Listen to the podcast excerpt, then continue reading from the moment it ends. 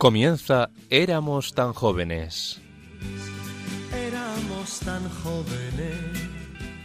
El programa de la Pastoral de los Mayores dirigido por el padre Nacho Figueroa. Y fue la verdadera razón de mi vida, nuestro sueño sin temor. Jóvenes quieren ser felices. Los jóvenes buscan la amistad y al fin son de la vida el lugar que prefiero porque tienen la verdad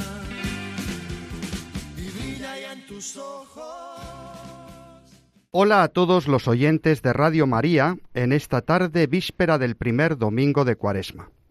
Comenzamos un nuevo programa poniéndonos bajo la protección de nuestra Madre y Señora.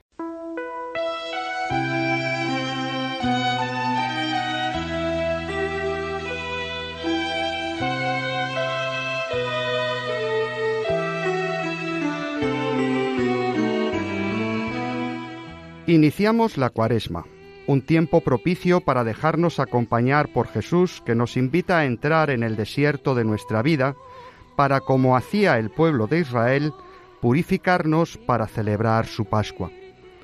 Precisamente el mensaje del Papa Francisco para la Cuaresma de este 2024, titulado A través del desierto Dios nos guía a la libertad, comienza recordando la conexión entre la Cuaresma y el camino que el pueblo elegido recorrió desde la esclavitud de Egipto a la libertad de la tierra de promisión. Y nos recuerda que la llamada a la libertad es, en efecto, una llamada vigorosa. No se, no, no se agota en un acontecimiento único, porque madura durante el camino. Del mismo modo que Israel en el desierto lleva todavía a Egipto dentro de sí, también hoy el pueblo de Dios lleva dentro de sí ataduras opresoras, dice el Papa, que debe decidirse a abandonar. Nos damos cuenta de ello cuando nos falta esperanza y vagamos por la vida como en un páramo desolado, sin una tierra prometida hacia la cual encaminarnos juntos. La cuaresma es el tiempo de gracia en el que el desierto vuelve a ser el lugar del primer amor.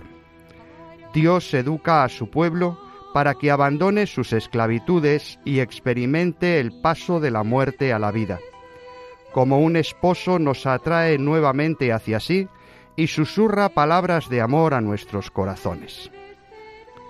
Así el Papa nos recuerda el sentido pedagógico de la cuaresma, un tiempo para recuperar lo fundamental en nuestra vida cristiana, el amor a Dios y el amor a los hermanos vivido en el desierto de nuestra existencia.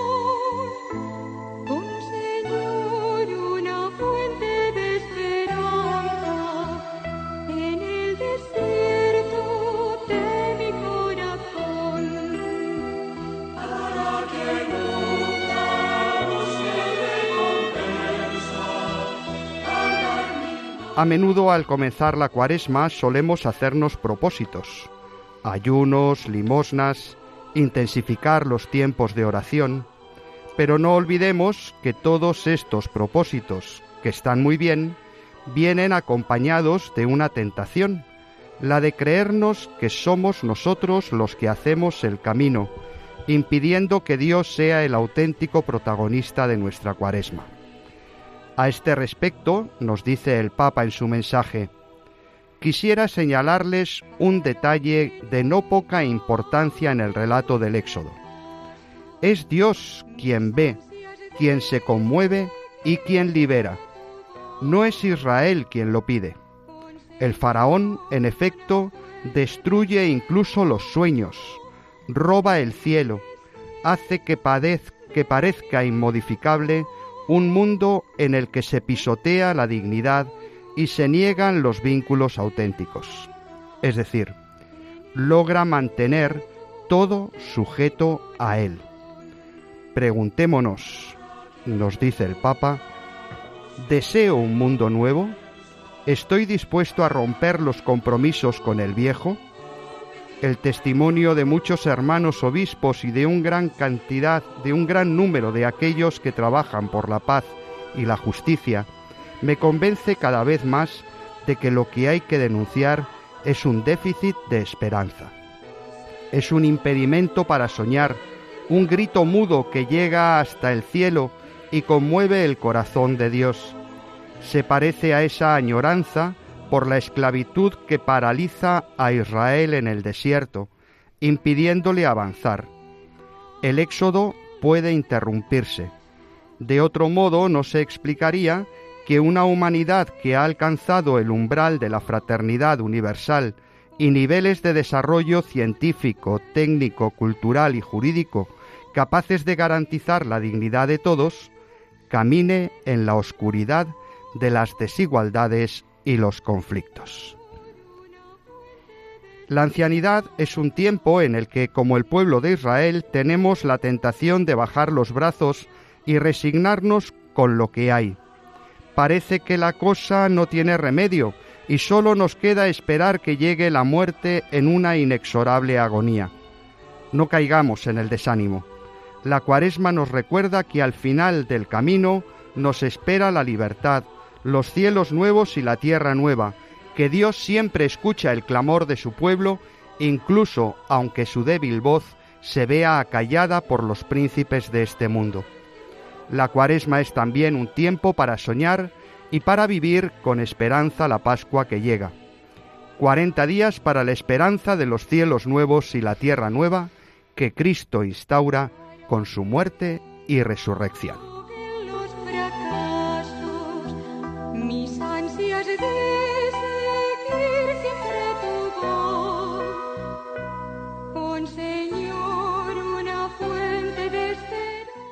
Como cada programa, nuestras amigas Ana Marqués y Mercedes Montoya nos pondrán al día con noticias relacionadas con los mayores.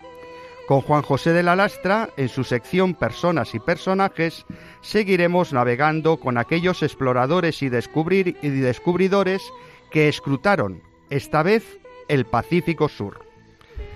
Buenas tardes, querido amigo Jaime Tamarit, presidente de Vida Ascendente. Buenas tardes, Nacho. Jaime, como siempre, nos llevará a su rincón de gustar para conectar por medio de la música con la liturgia, la, liturgia y la espiritualidad de este tiempo de Cuaresma.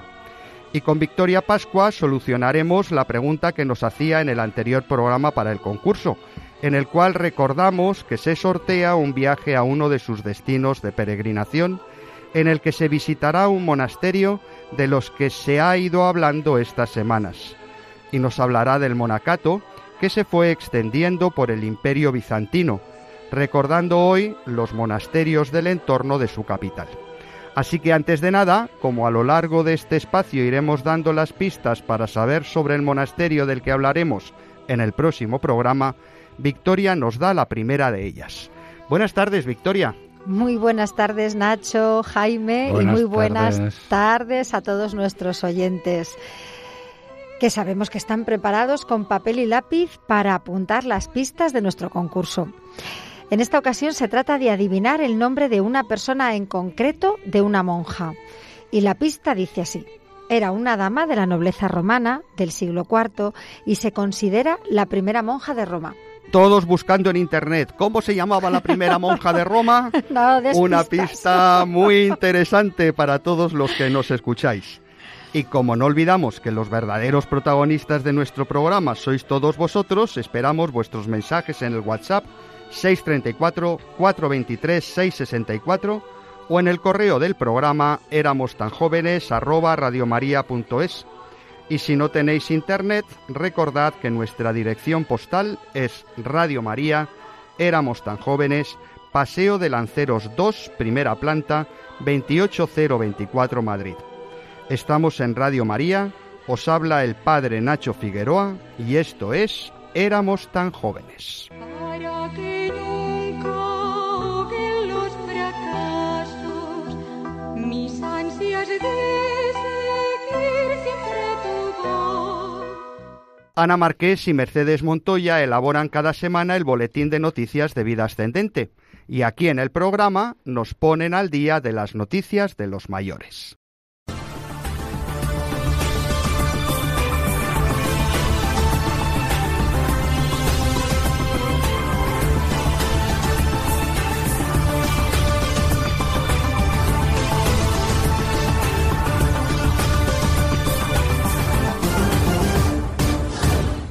Noticias de mayores para los mayores.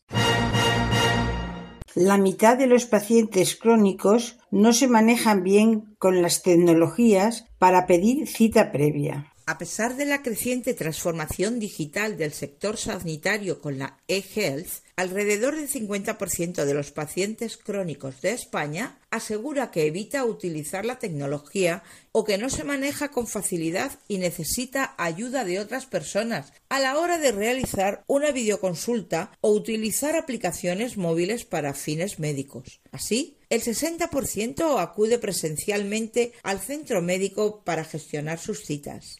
Así lo muestra el informe Cronicidad y Estrategia de e-Salud, la importancia del perfil digital, realizado por ICVIA y la plataforma de organizaciones de pacientes POP, con el fin de dar a conocer cómo interaccionan las personas de enfermedades crónicas con las nuevas herramientas digitales del Sistema Nacional de Salud, como las videoconsultas o la historia clínica digital.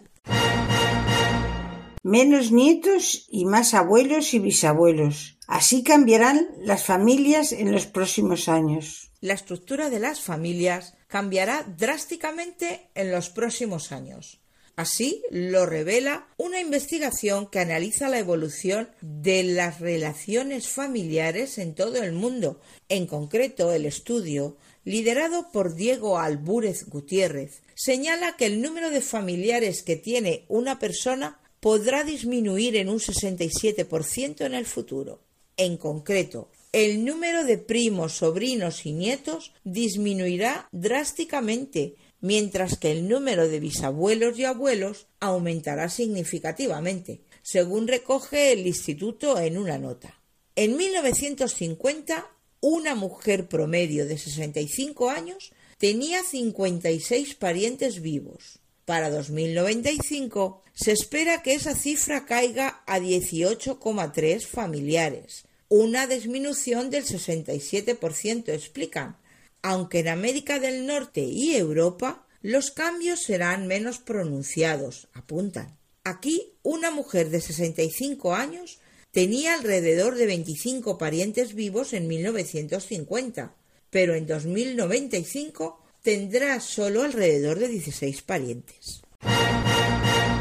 Claves para convertir la soledad no deseada. Un nuevo estudio revela que la soledad no deseada preocupa a casi el 93% de los españoles. Planificar el futuro, sobre todo en lo que respecta a la etapa de jubilación, mantener un mínimo de actividad física, contar con apoyo familiar e implicación con el entorno vecinal y comunitario son algunas de las recomendaciones que recoge el Instituto Santa Lucía en su nueva publicación Informe sobre la soledad no deseada en adultos mayores.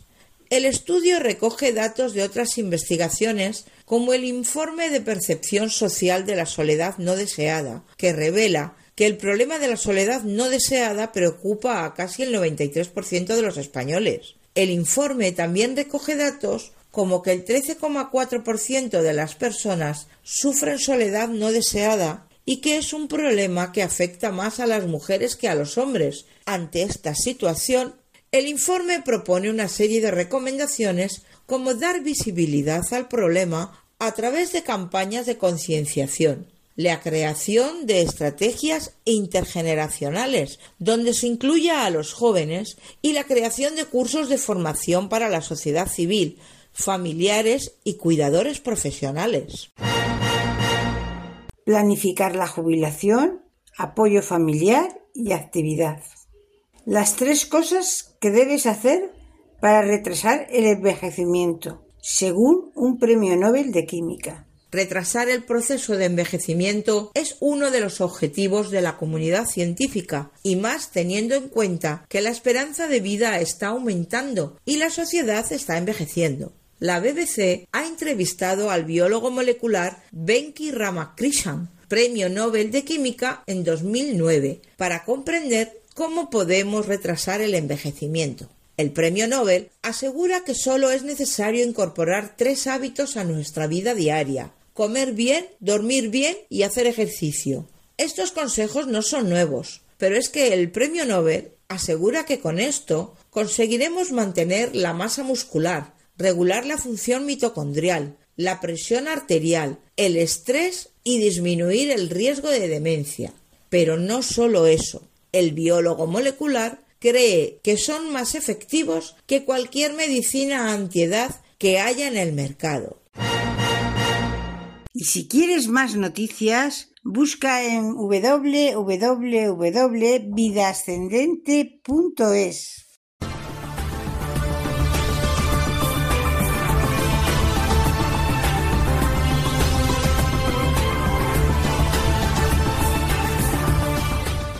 Muchas gracias, queridas amigas. Estamos en Radio María, en Éramos tan jóvenes, esperando vuestros mensajes en el WhatsApp 634 423 664. Jaime Tamarit, presidente de Vida Ascendente, nos invita a ir a su rincón de gustar para ahondar en el misterio de la cuaresma que comenzamos en estos días. ¿Con qué nos vas a sorprender, Jaime? Buenas tardes de nuevo, Nacho. Este miércoles ha sido miércoles de ceniza y hemos entrado en el tiempo de Cuaresma en el que acompañamos a Jesús hasta su entrega total en la cruz y su gloriosa resurrección, fundamento de nuestra esperanza. Jesús inicia su misión evangelizadora con el bautismo en el Jordán, en el que Dios Padre le proclama su Hijo amado, iniciándonos ya en el misterio de la Santísima Trinidad. Es la primera de las tres teofanías del Nuevo Testamento en las que la naturaleza divina de Jesús nos es revelada expresamente. Jesús nos habla y con su palabra renueva el espíritu, sobreponiendo a todas las normas del pueblo elegido la ley del amor. Amor a Dios y amor al prójimo. Por el amor seremos juzgados, dice San Pablo. Jesús nos habla. Con su palabra nos muestra en las bienaventuranzas las referencias basadas en el amor que debe orientar nuestras vidas. Con su palabra Jesús nos enseña a orar y a llamarle Padre, pues somos sus hermanos. Con su palabra nos revela la estructura de la divinidad trina con los lazos de amor y sabiduría en los que estamos imbuidos. He querido acompañar este comienzo de la cuaresma con la celebración de la palabra, utilizando el precioso comienzo del Evangelio de San Juan, con el que se comenzaba la celebración de la Eucaristía cuando éramos niños. Sus estrofas iniciales dicen así En el principio existía el Verbo, y el Verbo estaba junto a Dios, y el Verbo era Dios. Él estaba en el principio junto a Dios. Por medio de él se hizo todo, y sin él no se hizo nada de cuanto se ha hecho.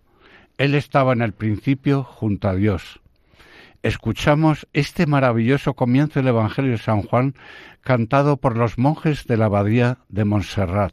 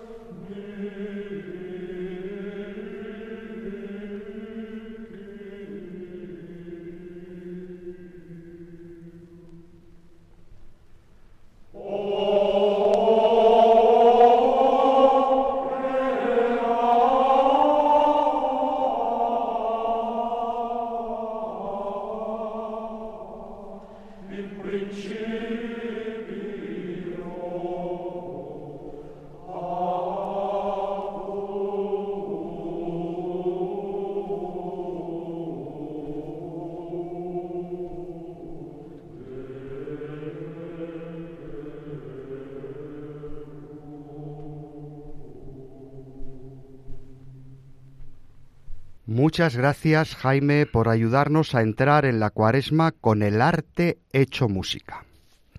En nuestro itinerario por los orígenes del monacato, nuestra colaboradora y experta en peregrinaciones, Victoria Pascua, hoy nos lleva a la capital del Imperio Bizantino.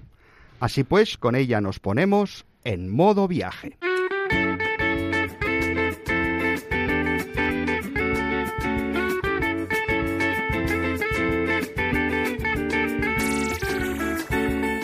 Buenas tardes de nuevo, Victoria. Desvélanos el misterio que nos proponías en el anterior programa. Hola de nuevo. Si recuerdas, las pistas que dábamos eran que en esa ciudad no hubo monjes hasta el siglo V, que tuvo, su propio estilita, que se llamaba San Daniel y que fue la capital de varios imperios, desde el siglo IV hasta el siglo XX. Se trata, por tanto, de la, de la actual ciudad de Estambul, que en la época que nos ocupa precisamente, cuando Constantino el Grande traslada la capital del Imperio Romano a Bizancio, se llamaba en su honor Constantinopla. Victoria, me llamó la atención que no existiesen hasta el siglo V monasterios en esa ciudad. Recuérdanos un poco los orígenes de Constantinopla. Esto es muy interesante. Constantinopla, como decíamos, es el nombre grecorromano de la actual ciudad de Estambul, situada en ambos lados del estrecho del Bósforo, en lo que hoy es Turquía. Como apuntábamos en las pistas, fue la capital de distintos imperios a lo largo de su historia, capital del Imperio Romano entre el 330 y el 395 del Imperio Romano de Oriente desde el 395 al 1453. Si bien se suele hablar del Imperio Latino entre 1204 y 1261 y finalmente del Imperio Otomano entre 1453 y 1922. Lo que quizá nuestros oyentes no sepan es de dónde viene lo del Imperio Bizantino. La ciudad fue construida sobre los restos de la antigua colonia griega de Bizancio, que se llamaba así porque fue fundada por el rey Bizas hacia el año 667 a.C. En el año 324 después de Cristo, el emperador Constantino I el Grande venció a su rival Licinio a orillas del Mar Mármara, reunificando el Imperio romano bajo su mandato. Así, en el año 330 la convirtió en la nueva capital del Imperio romano. Por la posición estratégica que tenía entre el Cuerno de Oro y el Mar de Mármara, siendo el punto de encuentro de Europa y Asia. Provisionalmente, Constantino la llamó Nueva Roma. Aunque, como decíamos, pronto adoptó el nombre de Constantinopolis, la ciudad de Constantino, de donde viene el nombre de Constantinopla. Solo unas semanas después de la victoria sobre Licinio, se llevó a cabo la delimitación del perímetro de la nueva ciudad mediante solemnes ceremonias. Según el historiador Filostorgio, habría sido el propio Constantino quien trazó los límites con su lanza. La construcción y asentamiento de Constantinopla se efectúa a gran velocidad, quedando las nuevas murallas terminadas en el 328 y finalizando definitivamente las obras tras seis años de trabajos. El 11 de mayo del año 330, Constantino inauguró oficialmente la ciudad con unos ritos tradicionales que duraron 40 días. Las celebraciones se festejaron en el hipódromo, culminaron con un desfile de la imagen dorada de la diosa Fortuna como personificación de la ciudad, que entonces constaba de unos 30.000 habitantes. Un par de siglos más tarde había alcanzado ya el medio millón, convirtiéndose en una de las ciudades más pobladas del mundo. Eh, Victoria, y cuéntanos cómo en esa ciudad en expansión llega el fenómeno monástico. Al hacerse capital del Imperio de Oriente y por influencia de su madre, Santa Elena, la ciudad se convertirá en una segunda Jerusalén, llena de santuarios de mártires, de mártires y casas de oración. Constantinopla atraía irresistiblemente a muchos monjes de todos los países que recorrían como peregrinos el Imperio bizantino. Así sabemos que en el año 448 ya había en la ciudad 23 archimandritas que gobernaban la iglesia desde sus monasterios. Y en el 536, un siglo más tarde, 63 superiores de otros tantos monasterios tomaban parte en el sínodo celebrado en Constantinopla. Se han hallado vestigios de hasta 325 monasterios, tanto de hombres como de mujeres, solo en el lado europeo de la ciudad y muchos de ellos, de modo un poco vanidoso, presumían de haber sido fundados por el mismo emperador Constantino o por su madre Santa Elena. Lo cierto, como decíamos, cuando murió el emperador Valente en el 378, no existía ni siquiera sombra de monje en la ciudad imperial. Por tanto, la existencia de vida monástica, como decíamos, es de muy finales del siglo IV y sobre todo durante el siglo V. ¿Y qué datos tenemos de esos primeros monjes en Constantinopla? Mira, Nacho, según las fuentes más fiables, el primer monje que afincó en un suburbio fuera de los muros de la ciudad fue un sirio llamado Isaac, el año 381, quien fundó el monasterio que llevaría el nombre de su sucesor, San Dalmacio. Este había sido oficial de la Guardia Imperial y participó en el concilio de Éfeso. Durante mucho tiempo el monasterio fundado por San Isaac fue considerado como el principal bastión de la ortodoxia en contra de las herejías. Otro cenobio muy importante fue el conocido con el nombre de Rufinianae, fundado en el 393 en el lado asiático del Bósforo. Su nombre procede de su fundador, Flavio Rufino, prefecto del pretorio. Sus primeros monjes llegaron de Egipto, pero dos años después de su fundación, el pretor Arcadio hizo matar a Rufino a causa de su arrogancia. Los monjes egipcios se marcharon y el monasterio permaneció abandonado hasta cerca del año 400, en que fue ocupado por Hipacio, un monje procedente de Frigia, y sus compañeros, que lo gobernó durante 40 años, hasta su muerte en el 446. Estos vivían de limosnas que les daban sin pedirlas, de la fruta que a su paso cogían de los árboles, sin hacer previsiones para el día siguiente, y dando a los pobres lo que sobraba. Años más tarde, el archimandrita Juan fundó un nuevo monasterio en la ribera sática del Bósforo, el monasterio de Irenaión, perdón, un nombre complicado, que alcanzó su apogeo bajo la dirección de San Marcelo. Este poseía la virtud de la discreción y estableció una observancia cenobítica más en consonancia con la que estaba vigente en los otros monasterios huyendo de excentricidades ascéticas, incluso practicando la alabanza perpetua a la común debilidad humana. Para asegurar la oración constante, la comunidad se turnaba en la iglesia sin cesar, día y noche, de modo que aseguraban la continuidad de la alabanza divina. El pueblo estaba tan impresionado con esta incesante alabanza que pronto empezó a dar al cenobio el nombre de monasterio de los acemetas, es decir, los insomnes.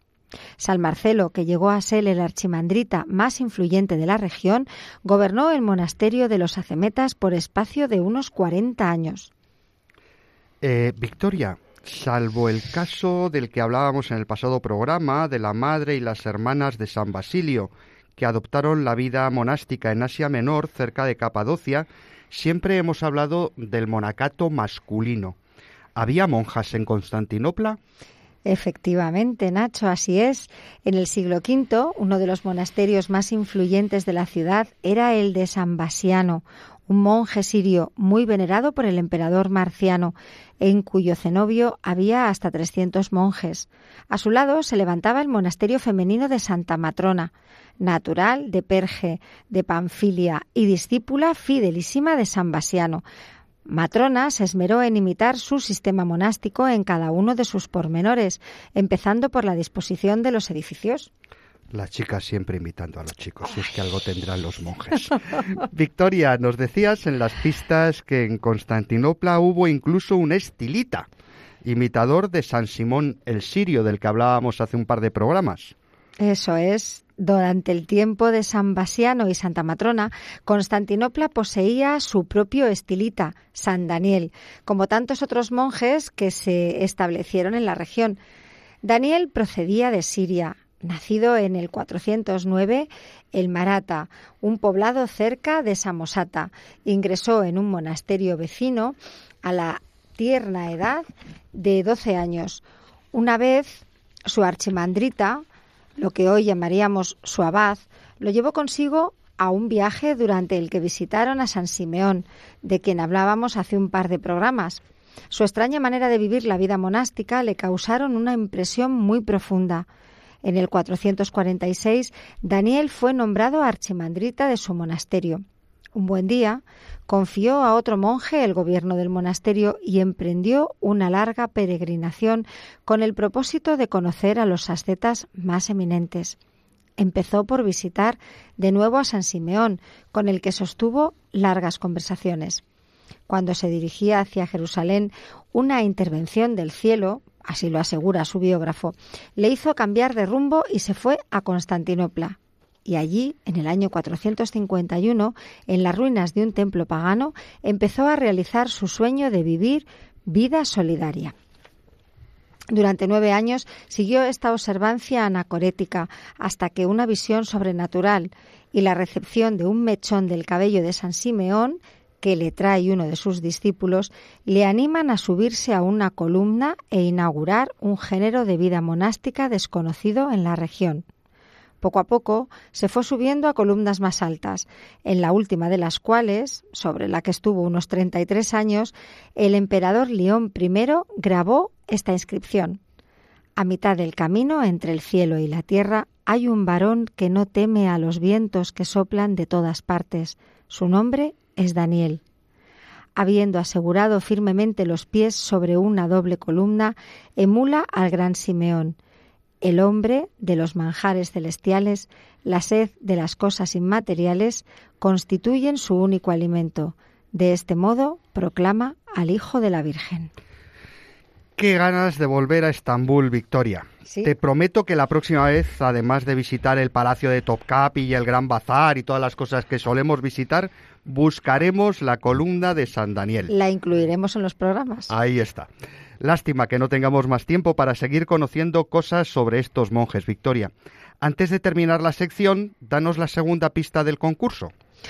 Venga, ahí va. La monja de la que hablamos conoció el monacato egipcio de la mano de San Atanasio y su discípulo Isidoro. Pues ya tenemos dos pistas. La monja en cuestión era una dama de la nobleza romana del siglo IV y se considera la primera monja de Roma, que conoció el monacato egipcio de la mano de San Atanasio y su discípulo Isidoro.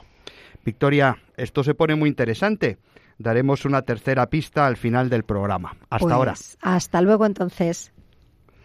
Estamos en Radio María, en este espacio que se llama Éramos tan jóvenes, en esta tarde de sábado, esperando vuestros mensajes al WhatsApp 634 423 664. Repetimos, 634 423 664. Decíamos que Jaime Tamarit, presidente de Vida Ascendente, nos sigue llevando a su rincón de gustar. ¿Qué nos propones escuchar ahora para seguir ambientándonos en esta cuaresma que estamos empezando? Con la predicación de Jesús se renueva el espíritu del hombre y la adoración al verdadero Dios se hace universal. Esto me recuerda a una magnífica pintura de Tommaso Lauretti que se encuentra en el Museo Vaticano titulada El triunfo de la religión cristiana. El Cristo crucificado derriba las imágenes de las mitologías griega y romana. Esto mismo lo expresó San Agustín en su gran obra La ciudad de Dios, un acervo cultural que no debemos olvidar. Una obra musical que celebra esto es el motete a cinco voces de Bernard de Cluny, monje benedictino que vivió a mediados del siglo XII. Esta obra titulada El Panteón ha sido destruido dice así. Ha sido destruido el Panteón, el templo de los falsos dioses. Se ha construido la iglesia de los santos. Se ha destruido el error por la fuerza del bien. La Santísima Trinidad ha sido venerada allí y la gracia de la divinidad fluye en abundancia. El concierto laudatorio se ofrece a Su Majestad y después son veneradas las diez jerarquías de ángeles. A esto sigue la alabanza del glorioso profeta Juan. Después los doce apóstoles son venerados a un tiempo. Sigue la alabanza del esplendor de los mártires y su profesión de fe sobre la hoguera está adornada con cánticos. La fragancia de las vírgenes se difunde en alabanzas. Se nos, se nos ha dicho que celebremos en todas partes la fiesta de todos ellos. Si su servicio no continúa, los honores serán exigidos a los pecadores. Roguemos al Señor que el corazón de los que participamos en esta fiesta sea purificado. Purifícanos, oh cielo, para no vernos dominados por los traidores criminales.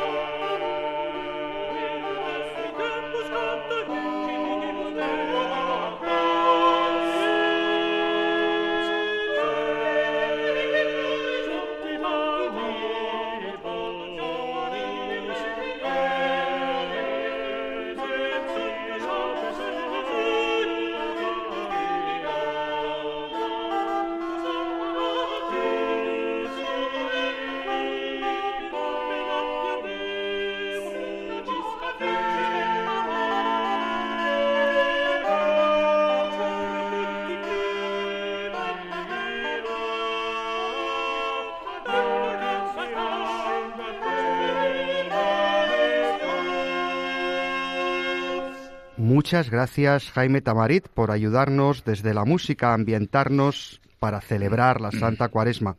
Nos vemos y nos escuchamos en el próximo programa.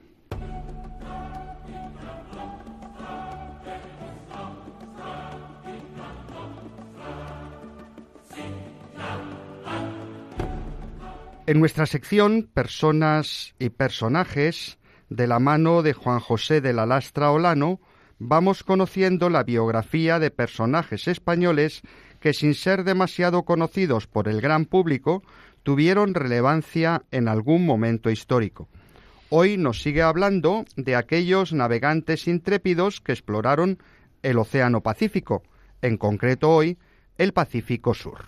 Muy buenas a todos los oyentes de este programa y en especial a los que seguís este apartado de historia. Recordaréis que en el anterior programa hablábamos sobre el Océano Pacífico y sus navegaciones. Pues bien, hoy nos vamos a centrar en el Océano Pacífico, pero en su parte más al sur. Es mi intención despertar vuestro interés para ver hasta dónde llegaron los intrépidos navegantes españoles en el siglo XVI. Hasta esa fecha, las teorías de Aristóteles y Ptolomeo afirmaban que las dos mitades de la Tierra debían de ser simétricas y complementarse, pero por lo que se conocía entonces, había muchas más tierras en el hemisferio norte que en el sur.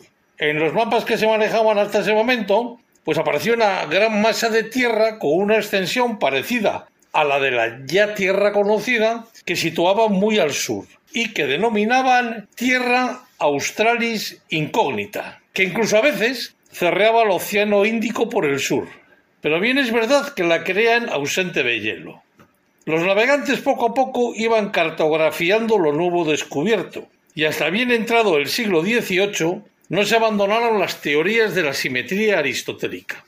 Magallanes, por ejemplo, al atravesar el estrecho que lleva su nombre, al ver la Tierra del Fuego que quedaba al sur del estrecho, nunca la identificó como parte de América, sino que pensó que era la parte más al norte de la Tierra Australis incógnita. Y al salir del estrecho puso rumbo noroeste hacia Filipinas, dando por buena la existencia del continente Australis y alejándose de las regiones antártidas. Un siglo más tarde, la navegación no había variado. El tráfico se realizaba por el estrecho de Magallanes y nadie se atrevía a ir más al sur, hacia el Cabo de Hornos, pues el mal tiempo y las tormentas así lo aconsejaban. Podemos asegurar que ningún europeo había rebasado los 56 grados sur. Los holandeses, que fundamentalmente se dedicaban a la piratería, afirmaron haber visto la Antártida, empujados al sur por las tormentas. Pero su relato no es creíble, pues copian en muchos párrafos al realizado por Gabriel de Castilla, que es el auténtico descubridor de la Antártida. Como sabéis, la base española de investigación antártida recibe el nombre de Base Gabriel de Castilla precisamente en su honor. Vamos a hablar de él. Gabriel de Castilla nace en Palencia en 1577. Tras servir como capitán de artillería en Nueva España, lucha en Chile y pasa a Perú y con poco más o menos 20 años es destinado a patrullar las costas de Perú y Chile para preservarlas de los piratas holandeses.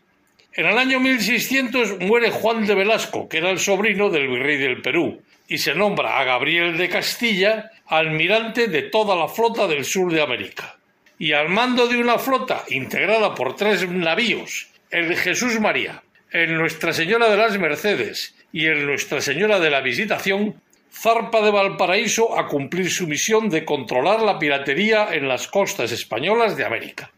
Rebasó incluso el paralelo 60 Sur, y aunque no existen crónicas de su viaje, pues no tenía ningún fin que no fuera el estrictamente militar, se puede asegurar que alcanzó las Islas Melchior, que están situadas en la bahía de Dalman, en la Antártida, a los 64 grados sur y esto lo corrobora el testimonio de un miembro de su tripulación, que era el holandés Laurent Closens, que dice He navegado bajo el almirante don Gabriel de Castilla con tres barcos a lo largo de las costas de Chile hacia Valparaíso y desde allí hacia el estrecho. Y en el año 1603 y estuvo en marzo en los 64 grados y allí tuvieron mucha nieve. En el siguiente mes de abril regresamos de nuevo a las costas de Chile, lo cual no deja resquicio a la duda sobre quién fue el primer hombre que visitó la Antártida. Vamos ahora con Australia. La corona española, como hemos visto, se había empeñado en llegar a la Tierra Australis incógnita. Las dos primeras expediciones que estuvieron a cargo de Álvaro de Mendaña no dieron sus frutos, aunque descubrieron gran cantidad de islas, como las Islas Salomón, las Islas Marquesas, Guadalcanar y otras muchas. En la segunda expedición murió Mendaña y su piloto mayor, Pedro Fernández de Quirós, se hace cargo del mando y regresa a Nueva España.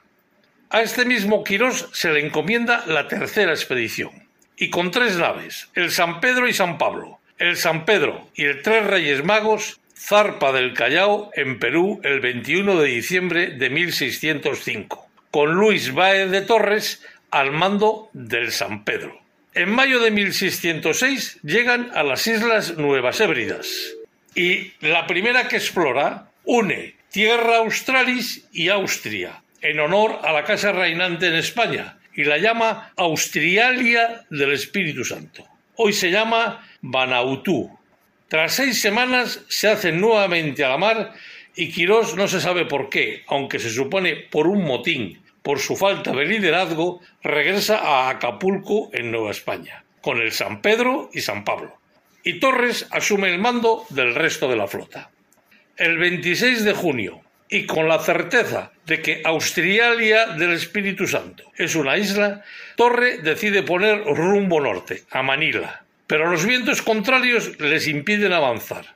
En julio ven tierra. Son las Islas Luisiadas, al sureste de Nueva Guinea y vagando por la zona hacen varios desembarcos para abastecerse y tomar posesión de esas tierras. Incluso hacen 20 prisioneros entre los indígenas hostiles, uno de ellos una mujer embarazada. Realizan varias cartas de anclajes en el Golfo de Papúa, que todavía hoy se conservan. Lo que no cabe duda, estudiando sus derrotas, es que en algún momento Torres y su tripulación pasaron cerca de la península de York, que es el punto más septentrional de Australia, y todavía hoy en día a el paso entre Australia y Nueva Guinea se le conoce como el Estrecho de Torres. Por último, no puedo dejar de hablar de Juan Fernández, que según todos los indicios fue el descubridor de Nueva Zelanda en contra de la versión oficial inglesa que falsamente, como siempre, atribuye este descubrimiento a James Cook. Juan Fernández nace en Cartagena alrededor del año 1530 y su vida como marino le lleva a las costas de Perú, donde se dedica a intentar disminuir el tiempo de travesía entre el Callao en Perú y Valparaíso en Chile, y así lo hace. En 1574 traza una ruta que evita la corriente de Humboldt y disminuye el tiempo de navegación de seis meses a 30 días. Eso es un récord. En este quehacer, como maestre del navío Nuestra Señora de los Remedios, descubre y toma posesión de las Islas Desventuradas, a las cuales bautiza como de San Félix y San Ambrosio, así como del archipiélago de Juan Fernández, que a día de hoy todavía conserva este nombre. Están a unos 700 kilómetros de las costas chilenas y está formado por dos islas más grandes y habitadas, y algunas menores. En la más grande se basa la novela de Robinson Crusoe. En 1576, y sin el apoyo del virrey del Perú, se adentra en el Océano Pacífico y llega a unas costas que describe textualmente. Esta tierra se trataba de un suelo montañoso, fértil y poblado por gente blanca, que eran posiblemente maoríes, de ríos caudalosos y que contaban con todos los frutos necesarios para subsistir. Esto es corroborado en 1615 en una carta a Felipe III de otro navegante, Juan Luis Arias, que le pide permiso en los siguientes términos proponiendo conquistar las tierras que había descubierto el piloto Juan Fernández luego de haber navegado durante un mes de las costas de Chile hacia el oeste, habiendo sido el mismo que antes había reducido a solo 30 días de viaje la navegación entre Lima y la costa central de Chile. Historiadores británicos de conocido prestigio y acreditada honradez, cosa no muy común en ese pueblo, como Alexander Dalrymple y James Burney indican que Juan Fernández fue el descubridor de Nueva Zelanda, y distintos historiadores europeos creen que incluso visitó Australia, basándose en el documento de Arias y las descripciones del terreno y de los ríos. En España, la rabieta del virrey del Perú por no haber patrocinado la expedición probablemente impidió la conquista e incorporación al imperio de Nueva Zelanda y Australia, y ha permitido que triunfe la falsa versión inglesa de James Cook. Como siempre, el peor enemigo de un español siempre es otro español. Como colofón a esta historia, y para vergüenza inglesa, si la tienen que lo dudo, en 1952, en un río de Nueva Zelanda, se encontró un morrión, que es el casco de las tropas españolas de la época, y una espada castellana, que seguro que los ingleses no las pusieron allí. Como siempre, muchas gracias por vuestra atención a estas apasionantes historias. Hasta la próxima entrega.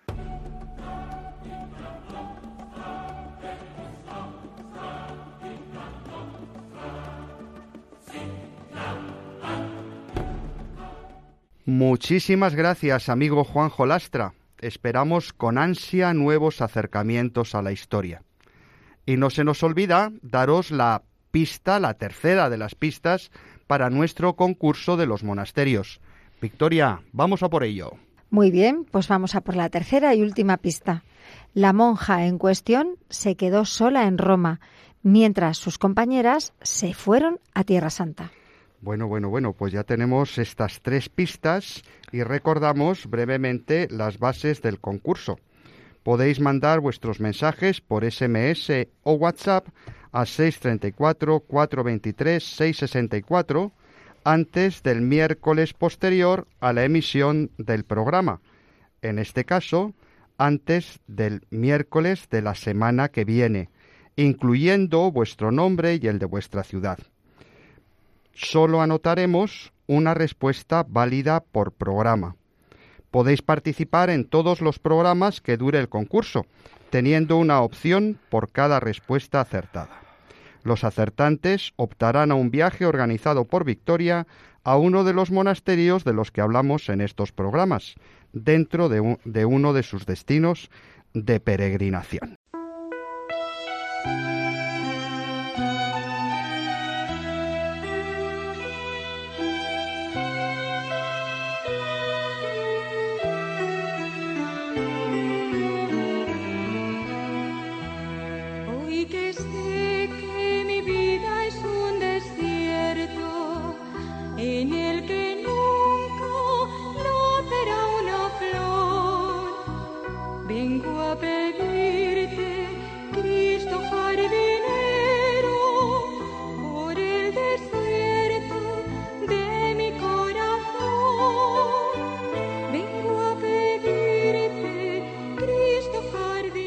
Concluimos este programa en el primer sábado de Cuaresma.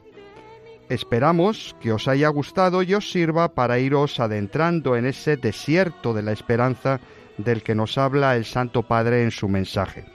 Ya sabéis que podéis volver a escuchar este espacio buscando en los podcasts de la web de Radio María por el nombre de nuestro espacio Éramos tan jóvenes. Recordad que podéis escribirnos al WhatsApp 634 423 664 o al correo del programa éramos tan jóvenes arroba radiomaria.es. Agradecemos su colaboración a Mercedes Montoya, a Ana Marqués, a Victoria Pascua, a Jaime Tamarit y a Juan José de la Lastra. Estuvo en el control Javi Pérez y se, se despide de todos el padre Nacho Figueroa. Que el Señor Jesús y su Madre la Virgen sigan cuidando de todos sus hijos y especialmente de los ancianos más débiles y acompañen a los que se sienten más solos. Nos encontramos de nuevo, si Dios quiere, dentro de dos sábados, a las seis de la tarde en la península, a las cinco en Canarias. Os dejamos con el Santo Rosario, luego las vísperas y la misa vespertina del primer domingo de Cuaresma, en el que el Evangelio nos habla de ir al desierto acompañando a Jesús para ser tentados por el diablo. Santa y feliz Cuaresma y nos escuchamos dentro de dos semanas. Un abrazo a todos.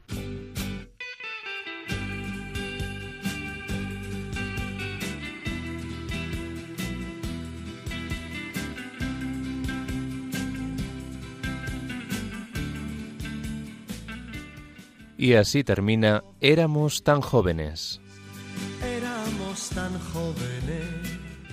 El programa de la Pastoral de los Mayores dirigido por el Padre Nacho Figueroa.